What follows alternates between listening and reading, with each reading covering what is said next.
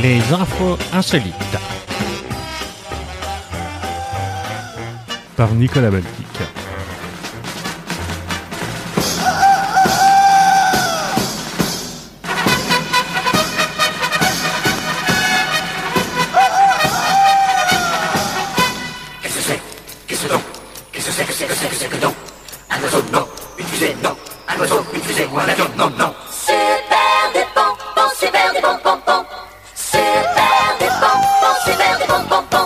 Super Dupont n'était pas là, mais Captain America, Iron Man, Thor, Spider-Man, tous les super-héros américains se sont mobilisés ces derniers jours pour saluer la bravoure d'un petit garçon de 6 ans défiguré après s'être interposé pour protéger sa petite sœur d'une attaque de chien.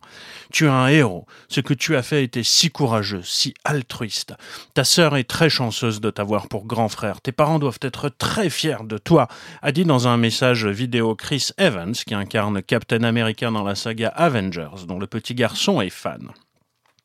Bridger Walker, du haut de ses 6 ans, s'est dressé le 9 juillet devant un berger allemand qui allait s'en prendre à sa sœur de 4 ans.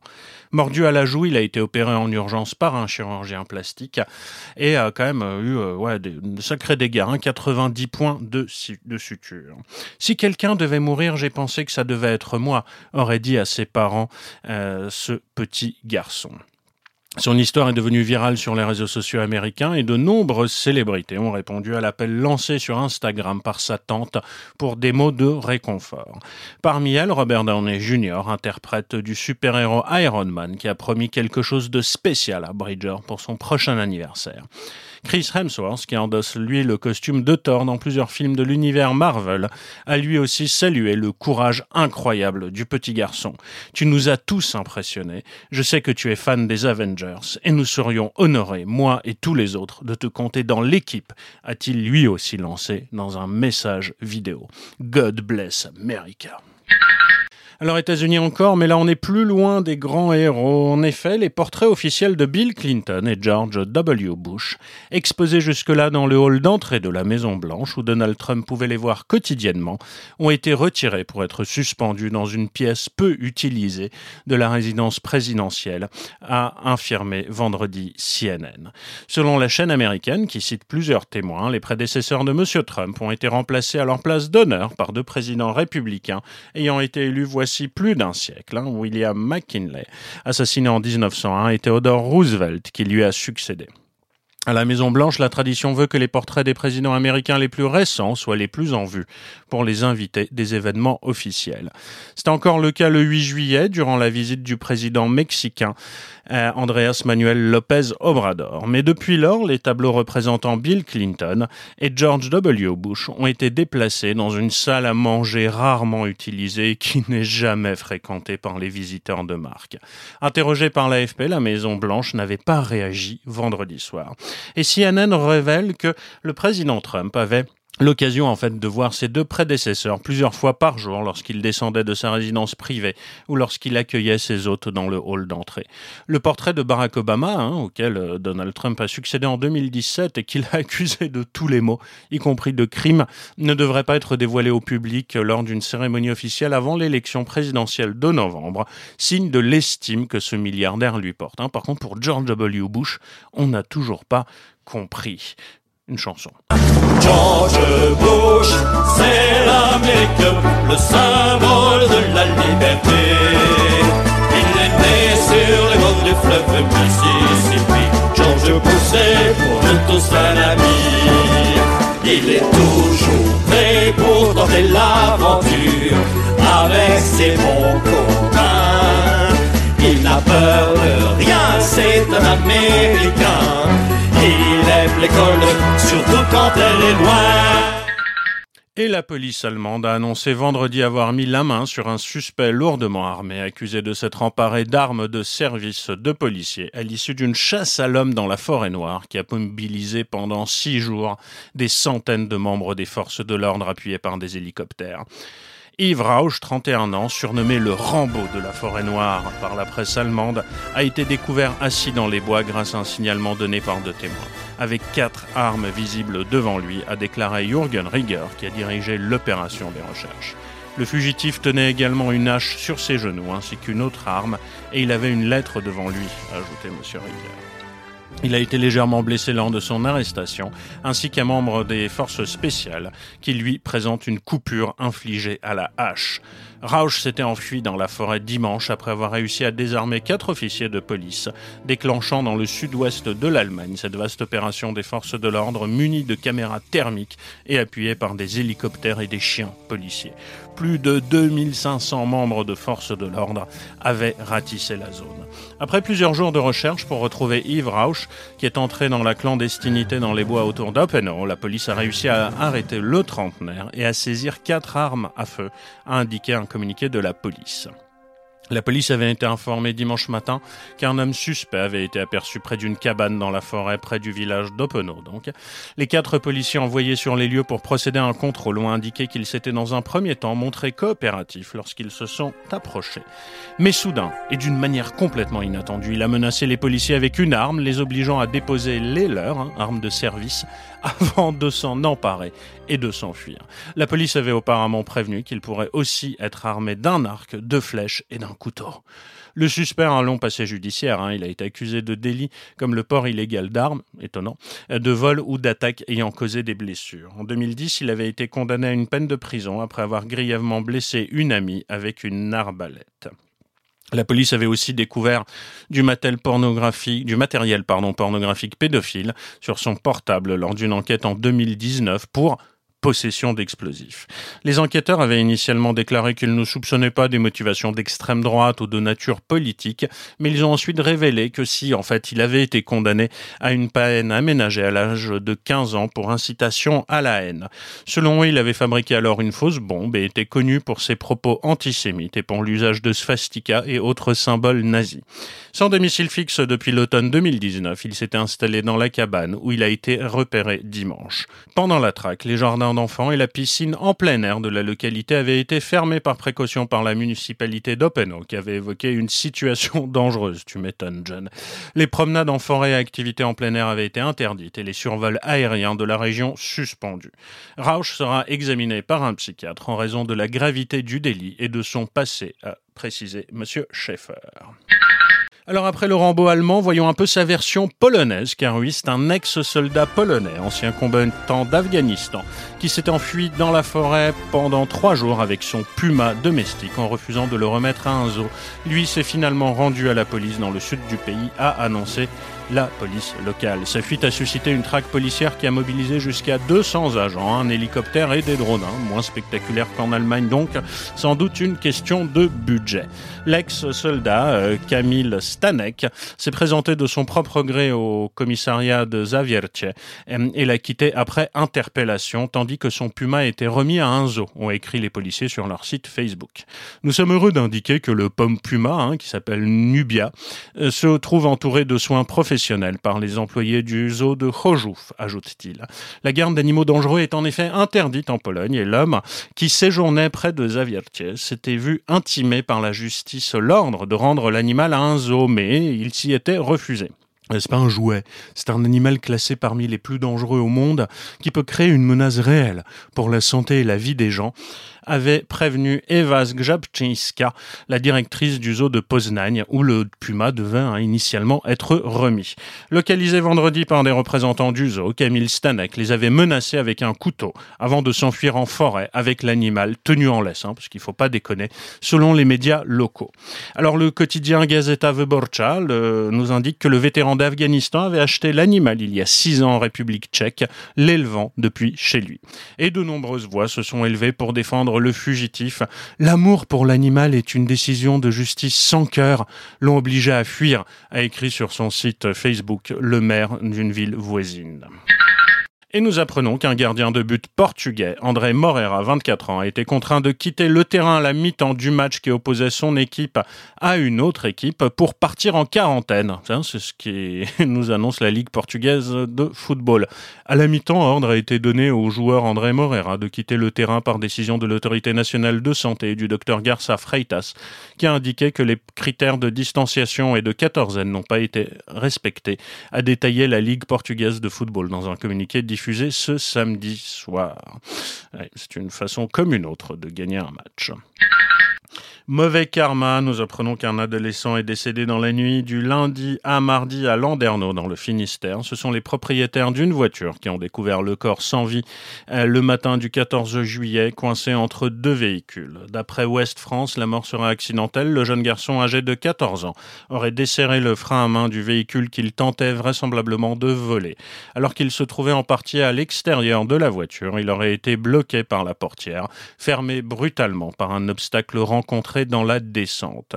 Son corps sans vie n'a été trouvé que le lendemain matin, coincé entre deux véhicules. D'après le parquet, interrogé par Ouest France, ce jeune homme, euh, ce jeune homme était logé depuis quelques jours à Landerneau dans le cadre de l'aide sociale à l'enfance. Quelques jours plus tôt, il avait été pris en flagrant délit de cambriolage dans un collège, toujours à Landerneau.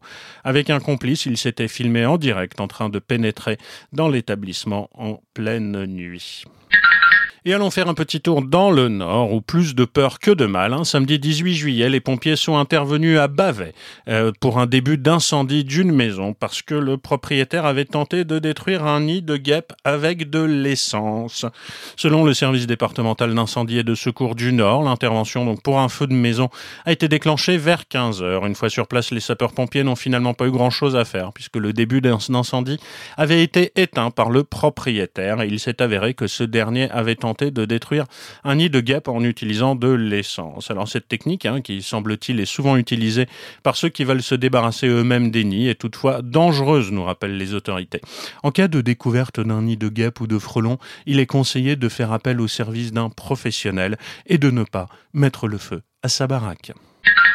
Et partons en direction de la montagne, hein, la montagne qui vous gagne, bien sûr. C'est des journaux qui se trouvaient probablement à bord du Boeing 707 de la compagnie Air India qui s'est écrasé le 24 janvier 1966 dans le massif du Mont Blanc, dans les Alpes françaises, qui viennent d'être retrouvés sur le glacier, qui, semble-t-il, en recrage régulièrement des vestiges. Et c'est une douzaine de quotidiens datés du 20 et 21 janvier 1966, parmi lesquels des titres indiens annonçant l'élection d'Indira Gandhi, qui a été la première femme élue à la tête du pays, qui ont été découverts mardi près de Chamonix par le gérant d'une buvette restaurant située à 1350 mètres d'altitude. Ils sont en phase de séchage, mais ils sont en très bon état. On peut les consulter. A indiqué Timothée Motin, le gardien de la cabane du Céron. Donc, ce petit chalet situé à 45 minutes de marche du glacier des Bossons, le sommet euh, sur lequel ou à proximité duquel l'avion s'était écrasé. Alors, Timothée s'estime chanceux d'avoir pu retrouver ces journaux en si bon état, car le bloc de glace dans lequel ils avaient jusque alors été miraculeusement conservés venait probablement tout juste de fondre. Une fois complètement secs, les précieux exemplaires iront rejoindre les quelques autres pièces exposées par Timothée dans l'enceinte de sa cabane, parmi elles une photographie d'un couple d'Indiens qui a beaucoup ému le jeune homme lorsqu'il l'a découverte. Euh, vous savez, je préfère les montrer que les cacher dans un grenier en attendant de les vendre, pointe le trentenaire en raillant au passage le business qu'ont en France certains autres trouveurs autour des vestiges du crash d'Air India qui avait fait hein, quand même 177 morts il y a près de 55 ans. Et on apprend aussi qu'en 2017, des restes humains pouvant appartenir à des passagers victimes de l'accident ou à celui d'un autre avion indien, le Malabar Princess, qui s'est écrasé au même endroit en 1950, avaient été retrouvés sur le glacier. Mais la plus retentissante des découvertes avait été celle en 2013 d'un jeune alpiniste qui était tombé lors d'une randonnée sur une boîte de petites pierres précieuses provenant très probablement de l'accident de 66. Les émeraudes, les saphirs et les ra- rubis retrouvés, estimés entre 130 et 246 000 euros quand même, avaient été placés sous scellé. Six personnes, parmi lesquelles un joaillier euh, londonien célèbre, avaient ensuite revendiqué le précieux trésor qui, aux dernières nouvelles, n'a toujours pas trouvé son légitime propriétaire. Et partons au Japon où on aime, entre autres, un certain charme français. C'est le plus grand des voleurs. Mais c'est un gentleman. Il s'empare de vos valeurs sans vous menacer âme. Cambrioleurs, oui, cambrioleurs, mais pas tous gentlemen. C'est une galerie d'art à Tokyo qui a récemment proposé aux visiteurs de voler les œuvres de leur choix. Mais une part du butin s'est rapidement retrouvée sur des sites de vente aux enchères. Les organisateurs pensaient que l'événement serait plutôt confidentiel, mais l'information s'est vite propagée via les réseaux sociaux, si bien que près de 200 personnes se sont pressées à l'ouverture peu avant minuit, dans la nuit de jeudi à vendredi. Les malfaiteurs, en fait, ont été si efficaces que l'exposition a été dévalisée de ses œuvres en moins de 10 minutes, alors qu'elle était prévue pour durer jusqu'à 10 jours. La cohue était telle que les policiers sont accourus sur les lieux en force, avant que les organisateurs ne dissipent tout malentendu.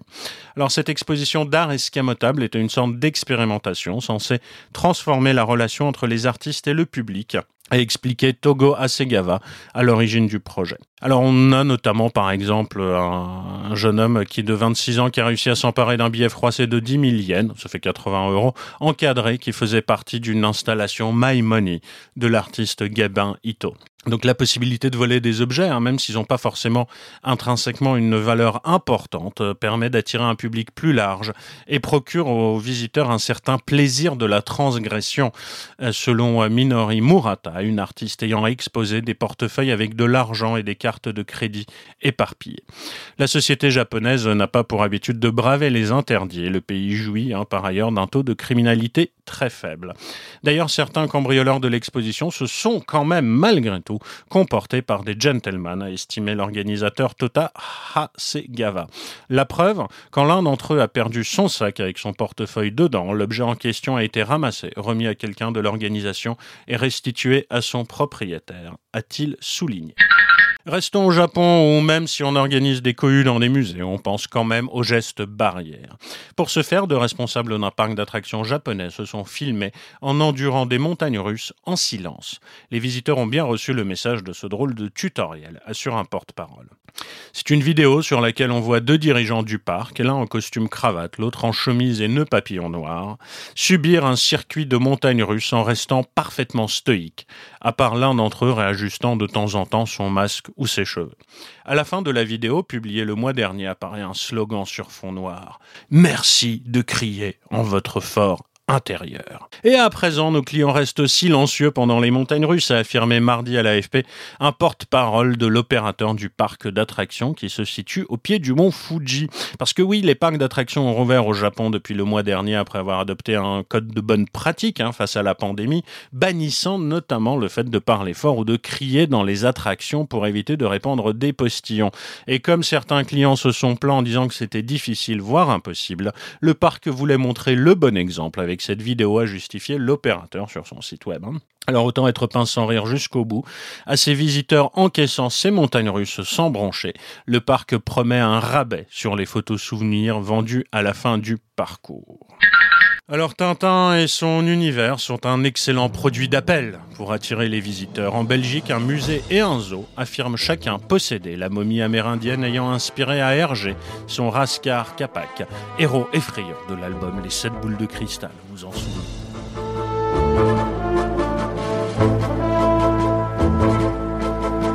Alors c'est le musée Art et Histoire, le MAH de Bruxelles, qui dit avoir reçu régulièrement la visite du créateur belge de Tintin et expose de nombreux objets reproduits dans ses albums. Cette institution du paysage culturel belge pensait avoir mis tout le monde d'accord il y a dix ans sur l'importance de sa momie péruvienne au squelette recroquevillé.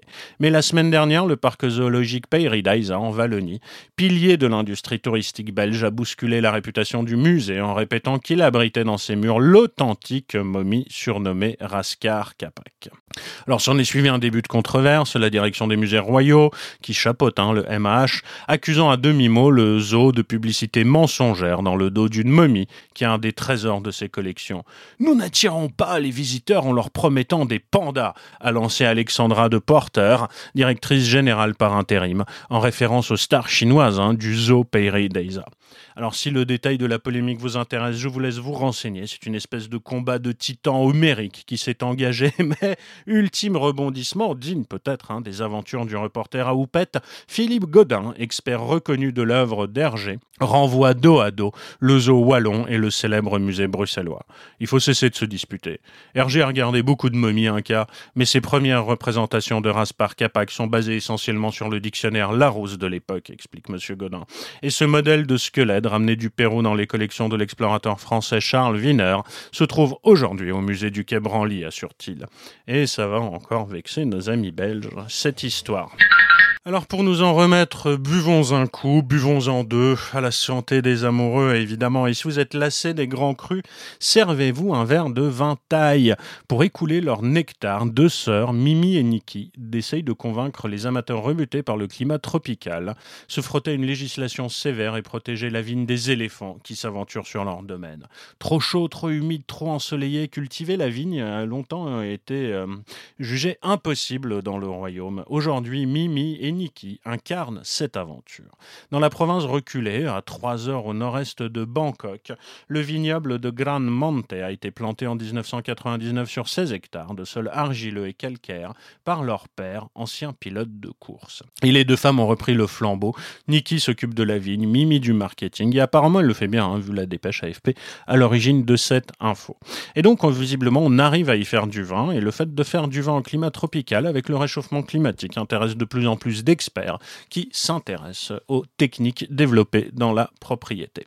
Alors huit cépages cohabitent hein, dans des variétés internationales comme le Syrah, le Cabernet Sauvignon, le Chenin Franc, le Grenache et le Vionnier.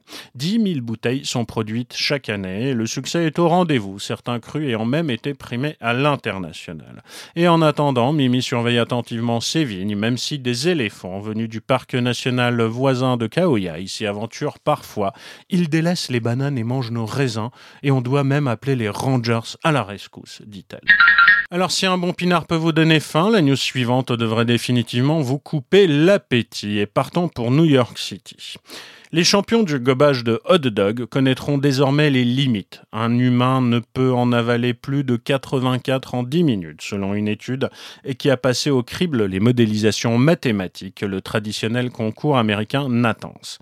Alors un professeur de physiologie, spécialiste des performances sportives, s'est demandé un jour si les modèles élaborés pour les compétitions d'athlétisme pouvaient aussi s'appliquer à la compétition d'ingurgitation de hot dog organisée chaque année depuis plus de 100 ans à New York et si un intestin pouvait s'entraîner comme on entraîne ses muscles? Alors le chercheur a donc récupéré les données du Nathan's Famous Hot Dog Eating Contest, dont il est fan, heureusement, euh, sur 39 ans, pour les soumettre à un programme statistique et utiliser des équations afin de, je cite, voir si un schéma pouvait expliquer comment la performance alimentaire avait considérablement progressé, a expliqué le professeur James Smoliga, auteur de l'étude parue dans la revue Biology Letters. Alors les records se sont améliorés de près de 700% au fil des ans, ce qui est énorme comparé à n'importe quel événement sportif, a commenté ce chercheur de l'université High Point aux États-Unis. Alors en combinant les résultats de ces équations avec les connaissances sur la plasticité intestinale humaine, il a réussi à calculer le taux maximum de consommation. 84 hot dogs en 10 minutes, soit 10 fois plus que le record actuel.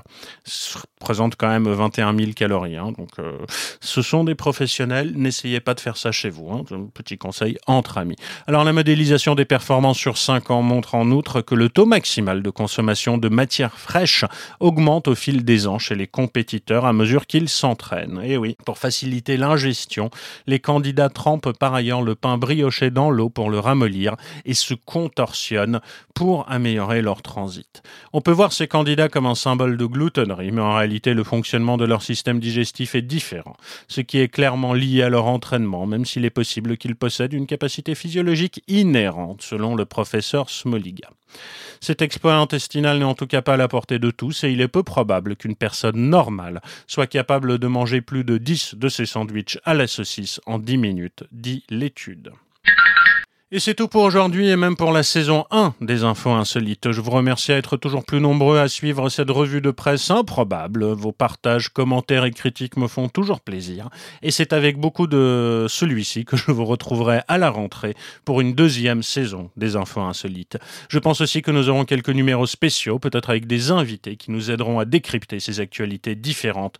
Mais je vous en dirai un peu plus plus tard sur mes chroniqueurs et éditorialistes chevronnés que j'inviterai à me rejoindre autour de ce micro. D'ici là, passez de bonnes vacances, écoutez moult podcasts, envoyez-moi vos coupures de presse, portez-vous bien, même si vous n'allez pas très loin.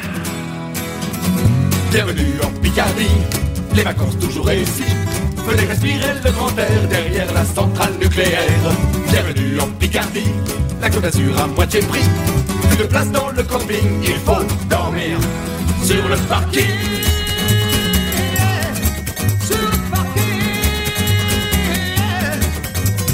11 mois de l'année, passez, passez à travailler. Un repos bien mérité, vive les congés, congés payés. À bientôt pour de nouvelles aventures insolites. C'était Nicolas Baltic. À très bientôt.